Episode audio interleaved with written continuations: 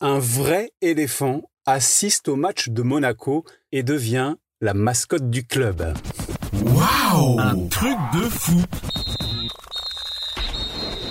De nombreux stades ont leur histoire.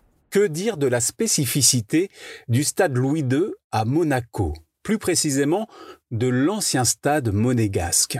Sur demande du prince Louis II, il est construit en 1939 sur le flanc sud du rocher, au bord de mer.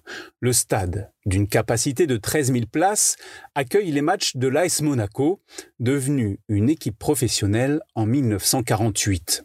Cette enceinte a une particularité. Un zoo est fondé juste à côté en 1954.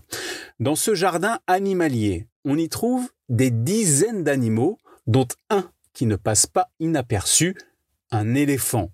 Son nom, Booba. Et le pachyderme a donc une place de choix pour assister au match des Rouges et Blancs. Son emplacement, légèrement surélevé, se trouve juste derrière l'un des buts du stade.